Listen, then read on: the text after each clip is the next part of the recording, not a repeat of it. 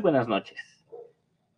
Por último, vamos a culminar este trabajo definiendo lo bueno y lo malo de lo que es el e-learning. Gracias a esta nueva plataforma, hemos experimentado un importante crecimiento en los últimos años a través de la tecnología. Los recientes estudios parecen que nos hacen vivir en un futuro nuevo. De hecho, gracias a ello, nosotros pudimos sobrevivir en la pandemia, tomando clases a distancia y al mismo tiempo poder tener una comunicación con aquellas personas que tanto queremos. El e-learning tiene algo bueno que es el ahorro. Gracias a ello, nosotros nos estamos formando a un alumno de una manera no presencial. Nos ahorramos el tiempo y al mismo tiempo podemos ahorrarnos lo que es el trabajo.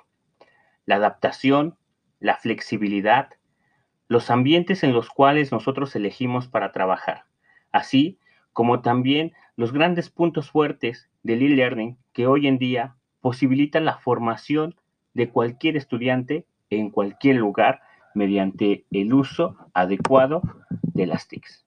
Seguimos.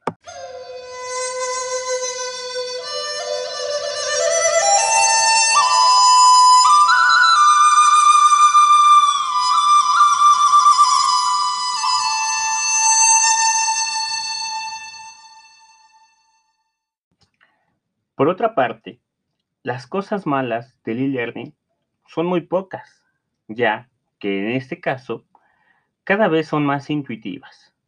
Hay un factor de autodisciplina, el cual, pues, aunque suene curioso, es una de las grandes ventajas.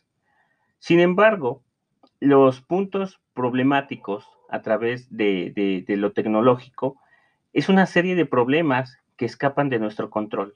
El caso del Internet, el caso de una computadora, el sufrir una caída que albergan las plataformas online.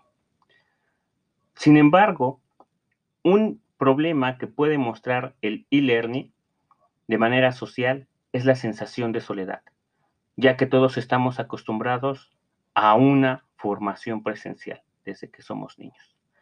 Pero hay que darle paso a las nuevas tecnologías, las cuales se están presentando con más auge en este siglo XXI. Llevamos las primeras dos décadas, una quinta parte de este siglo y aún nos esperan muchas cosas nuevas por encontrar. Gracias.